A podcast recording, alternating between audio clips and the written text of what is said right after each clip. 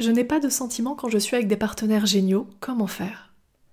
Les rares fois où je me suis vraiment sentie attachée à quelqu'un, c'est quand je vivais très mal la relation, quand la personne ne me rassurait pas assez, quand j'étais mal car il ne m'écrivait pas ou autre. Et dans d'autres cas de figure, comme en ce moment même, où j'ai rencontré une personne qui est super, je vis souvent ce même schéma. La personne me plaît énormément, m'intrigue, je suis à fond, mais mes craintes sont quand même là, ce besoin de savoir si je l'intéresse. Puis au bout d'un moment sans explication, cet intérêt disparaît. Souvent, cette personne me montre qu'elle tient vraiment à moi, donc je ne sais pas si c'est lié. Je vis une frustration énorme à chaque fois d'avoir une personne géniale en face de moi, mais sans pouvoir ressentir le moindre sentiment. J'essaye souvent de prendre sur moi, de passer des moments avec et de me dire que cela viendra, mais j'ai l'impression de me forcer et que ça n'est pas plus naturel. Pensez-vous que j'ai un blocage? Bonjour à toi, mon cher auditeur, et bienvenue dans Décoder les femmes, le podcast qui transforme ta vie amoureuse. Je suis Stéphanie Palma et je suis ravie de t'avoir avec moi dans ce nouvel épisode.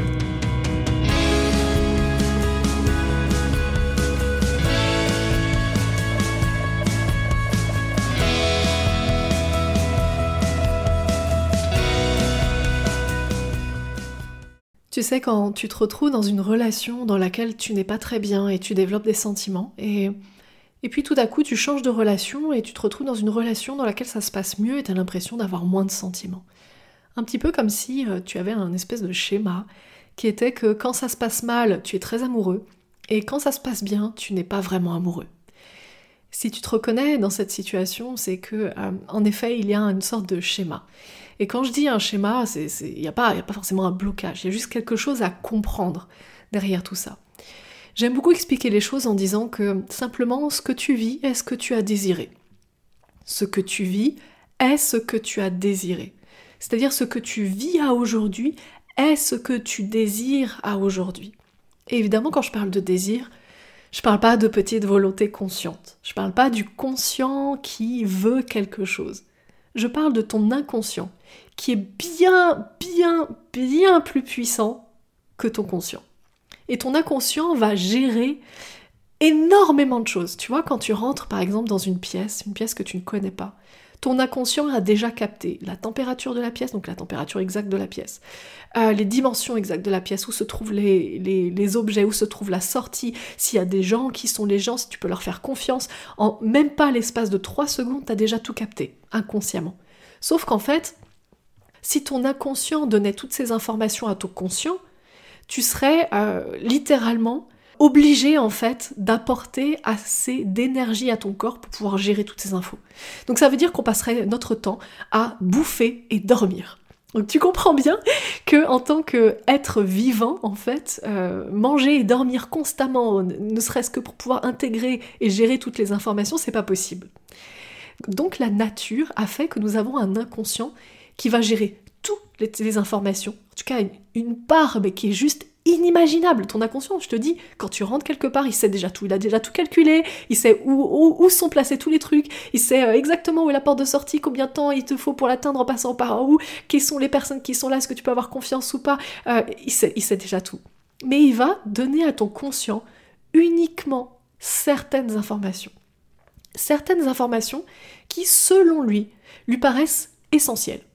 Puisque ton inconscient est hyper puissant, ce qui veut dire, quand je vais reprendre cet exemple, si tu rentres dans une pièce et que par exemple, toi, tu n'as pas envie d'interagir, inconsciemment, tu n'as pas envie d'interagir avec des gens, en fait, tu vas de toute façon te retrouver dans un endroit de la pièce où tu ne peux pas interagir, où les gens vont te tourner le dos. Et peut-être que consciemment, tu auras envie d'interagir, mais comme ton conscient est bien plus puissant, qu'est-ce qui va se passer? Consciemment, toi, tu vas dire Ah bah mince, tout le monde me tourne le dos, encore une fois, je suis dans mon coin. Oh, mais je comprends pas pourquoi ça m'arrive toujours à moi. Mais ça t'arrive toujours à toi parce qu'en fait, ton inconscient a créé tout ça. Ton inconscient a fait en sorte de te mettre dans un endroit précis qui est ce qu'il désire. Et quand je dis évidemment ce qu'il désire, ton inconscient t'appartient, donc c'est ce que tu désires au fond de toi. Et quand tu te retrouves dans une situation en couple, en amour, où justement tu développes pas de sentiments quand tu as une personne, quand tu es avec une personne avec qui ça se passe bien, c'est parce que tu n'as pas envie de développer de sentiments. Et quand tu es avec une personne avec qui ça se passe pas bien et que tu développes des sentiments, c'est parce que tu as envie de développer des sentiments quand tu es avec une personne avec qui ça ne se passe pas bien. Et donc du coup, tu commences à comprendre avec mes explications qu'en fait, quand tu te retrouves justement dans cette, dans cette option-là où tu es dans une relation où ça se passe pas forcément très bien et tu t'attaches à la personne, c'est parce qu'en fait tu, as envie de rester dans une relation où ça se passe pas bien. Et quand tu es dans l'autre option, où tu es dans cette situation où ça se passe bien avec la personne, mais que tu tu t'attaches pas, tu comprends bien que tu ne t'attaches pas veut donc dire que tu vas sortir de la relation rapidement, parce que tu ne veux pas être dans une relation où ça se passe bien. Et donc, une question qui arrive et qui est sous-jacente à tout ça, pourquoi tu as envie d'être dans une relation où ça se passe pas bien? Eh bien la réponse est à chercher au niveau des émotions que tu vis.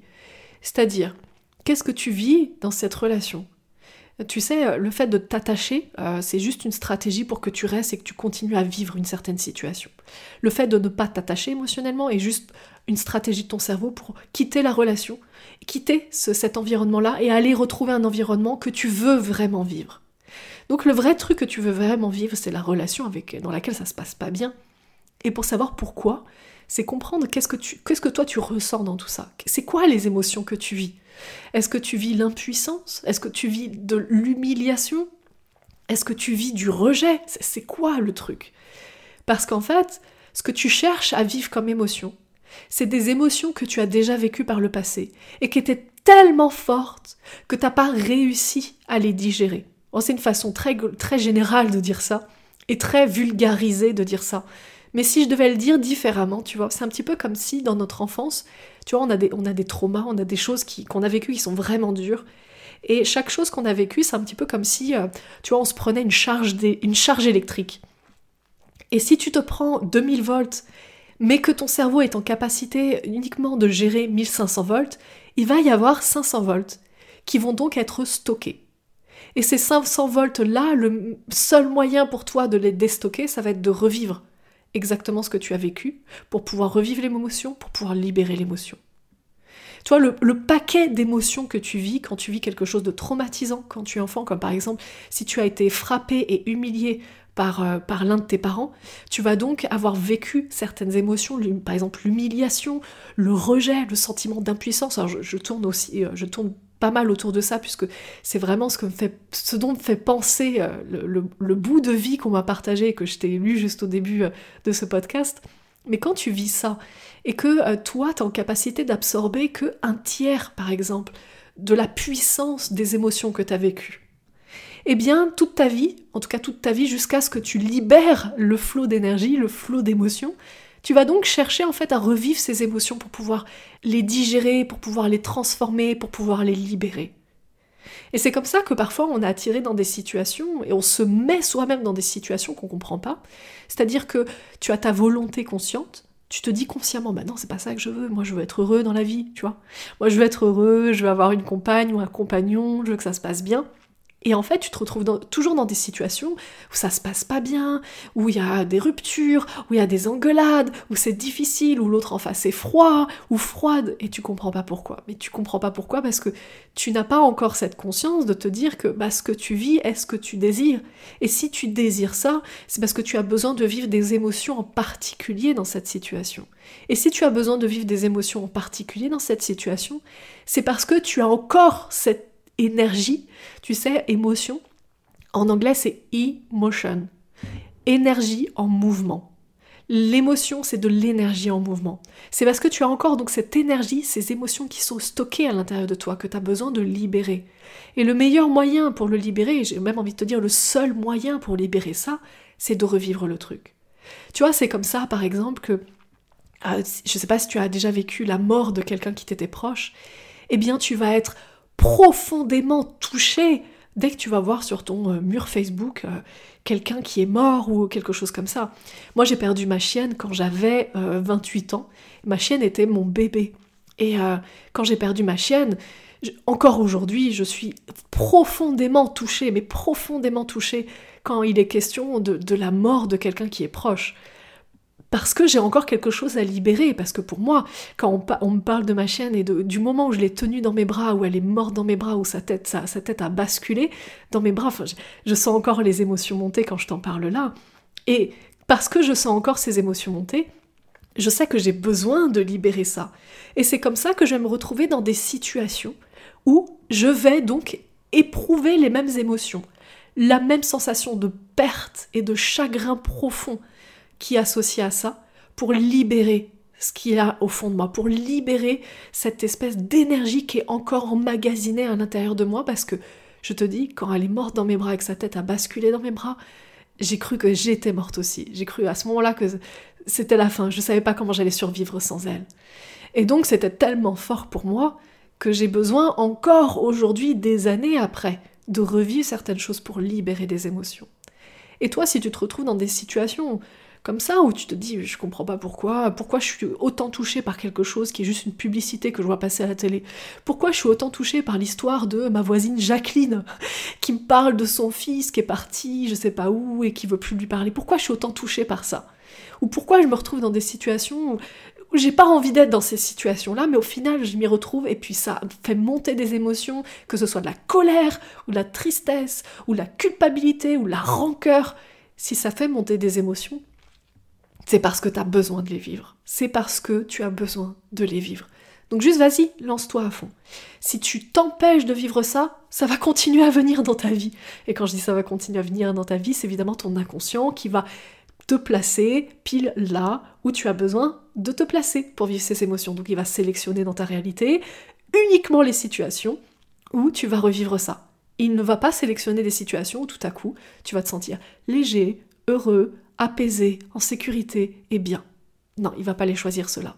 Tant que tu n'as pas libéré les émotions, euh, tant que tu n'as pas euh, déchargé cette énergie, eh bien tu vas devoir vivre certaines situations pour libérer ces émotions. Et c'est ce que ton inconscient va faire.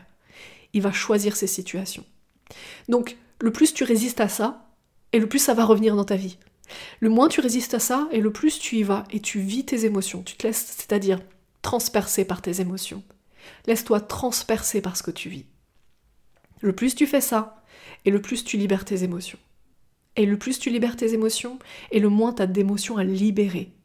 Et donc le plus tu auras d'opportunités différentes qui vont être proposées à toi. C'est-à-dire le plus ton inconscient va sélectionner dans ta réalité d'autres situations dont tu n'as pas vraiment l'habitude jusqu'à aujourd'hui. Parce que tu n'as plus ces émotions-là à libérer. Tu auras d'autres émotions à expérimenter. Sur ce, je te souhaite d'exprimer pleinement tes émotions, de te laisser traverser par tes émotions. Laisse-les te traverser. Je t'embrasse fort. Passe une magnifique journée. Prends bien soin de toi.